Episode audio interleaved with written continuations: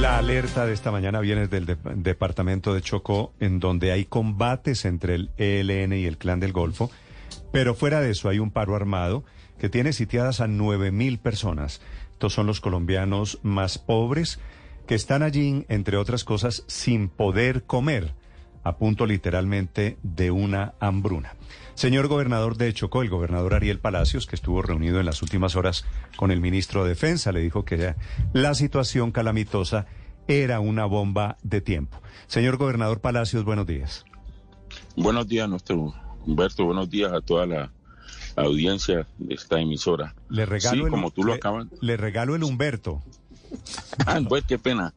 Se me- Néstor. Como, como decían los viejos campesinos, confunda pero no ofenda.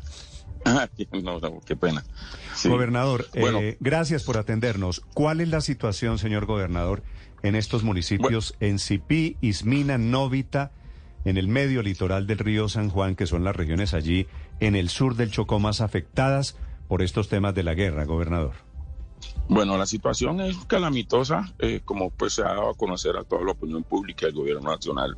Eh, con respecto, primero, pues un desplazamiento eh, que se presentó en, los municipios de Novita y Cipí, e inclusive en este momento también hay desplazamiento interno. Y pues a partir del día 4 de este mes, eh, el confinamiento debido a un paro armado que está adelantando el ELN en ese territorio. Entonces la situación es calamitosa y muy difícil, ya que estas personas pues no pueden eh, trasladar o, o- o sí a sus parcelas y sobre todo a sus actividades diarias que, que generalmente tú sabes que estas personas no dependen su sustento sobre todo de sus actividades como la minería, la pesca, la agricultura. Entonces frente a la situación de paro armado pues ellos no se pueden eh, dirigir a esos, a esos sitios a hacer sus actividades Sí. que les permite pues eh, tener su, su sustento diario. Gobernador, ¿por qué se produce esta reciente confrontación entre el Clan del Golfo y el ELN en Chocó? Bueno, ellos se vienen disputando todo el territorio, pues eh, básicamente el, el- el espacio eh, de cuando que dejó la FARC cuando el proceso de paz pues rápidamente ha sido eh, digamos llenado por, por estos dos grupos y entonces vienen esta disputa y desafortunadamente como siempre la población civil es la que eh, eh, viene padeciendo esta Pero esta se situación. disputan las rutas del narcotráfico, el oro ilegal. ¿Qué se disputan?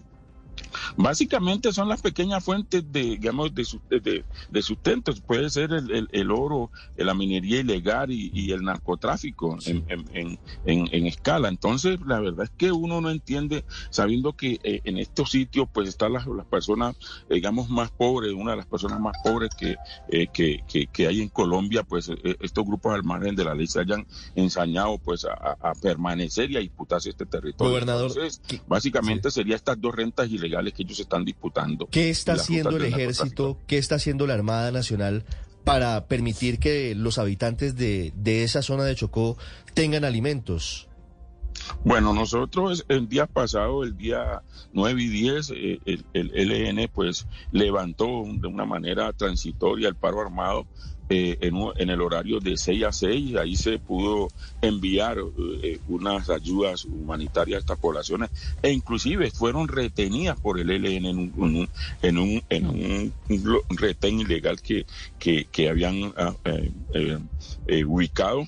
Eh, se pudo, eh, digamos, levantar ese, ese retén y, el ejército pues ha venido trabajando. Nosotros sabemos que esta zona es una zona ribereña, su acceso es vía aérea o vía, vía acuática. Entonces nosotros eso era lo que le estamos solicitando al señor ministro, que se le pudiera dar las capacidades o las herramientas necesarias para que el ejército, el ejército pueda intervenir esta zona, pues lógicamente que es de difícil acceso y montañosa.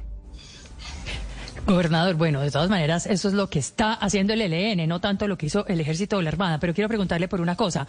Hambruna por confinamiento por el paro armado del ELN suena como un hecho sobreviniente. ¿Va a pedir usted una emergencia económica y social para su departamento, tal y como lo hizo el gobierno en La Guajira? Bueno, nosotros teníamos, que coordinar, tú sabes que no es decretar la emergencia, sino coordinar con el gobierno nacional a ver qué acciones van a adelantar ellos, qué acciones iríamos a adelantar nosotros y qué acciones irían a adelantar los municipios. Yo creo que esto es de coordinación como lo hemos venido haciendo desde los, eh, desde los diferentes comités de justicia transicional que hemos realizado tanto municipal como departamental.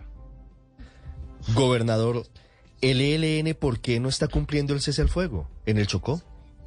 Bueno, yo creo que eso sí tendríamos nosotros que averiguar qué pasa. ¿Qué les dicen a ustedes? Porque en teoría, desde hace una semana tendrían que haber suspendido actuaciones ofensivas. Y este paro armado lo que muestra es que no hay unidad de mando en el ELN. Néstor, esto, eso, eso es lo que nos hemos solicitado, inclusive el señor comisionado de paz le está pidiendo públicamente que suspenda este paro armado que lógicamente no está afectando nuestro territorio.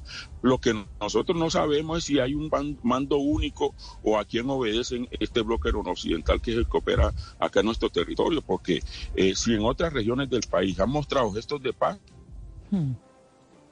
No, no es propiamente en su, en su departamento. Gobernador, ¿se ha comunicado con usted el ministro de Defensa, Iván Velázquez? Sí, claro. Ayer tuvimos una reunión aquí, estancia de, de, en la gobernación de Antioquia con el, eh, los colegas de tanto de Córdoba como de aquí, eh, de Medellín, de Antioquia, perdón, y pues ahí se dio a conocer la situación eh, que vienen padeciendo los habitantes de mi departamento.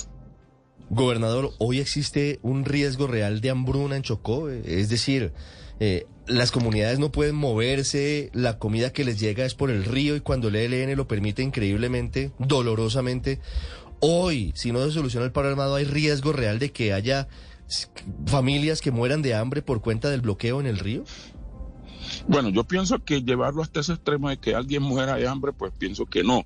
Pero sí, pues la gente no está haciendo su actividad eh, diaria. Tú sabes que son personas que viven de la pequeña minería o la minería artesanal, son personas que viven de la pequeña agricultura. No es para que decir que la gente tiene grandes excedentes que le pueda permitir vivir 10, eh, 15 o 20 días o un mes sin poder ir a su parcela o hacer su actividad, eh, eh, digamos, agrícola. Entonces, eso pues pone en cansa abierta la situación y lo que nosotros lo pedimos al ELN que sea suspenda su accionar frente a la, en contra de la población civil. Ahí no están afectando los grandes capitales de Colombia y no están afectando a los grandes políticos de Colombia. Aquí están afectando a personas humildes, personas que lógicamente las condiciones socioeconómicas no son las mejores. Gobernador, finalmente el gobierno, el ministro de Defensa con quien usted estuvo ayer, se comprometió a hacer algo diferente para regular, para reemplazar ese, esa, ese control territorial que ejercen esos grupos irregulares?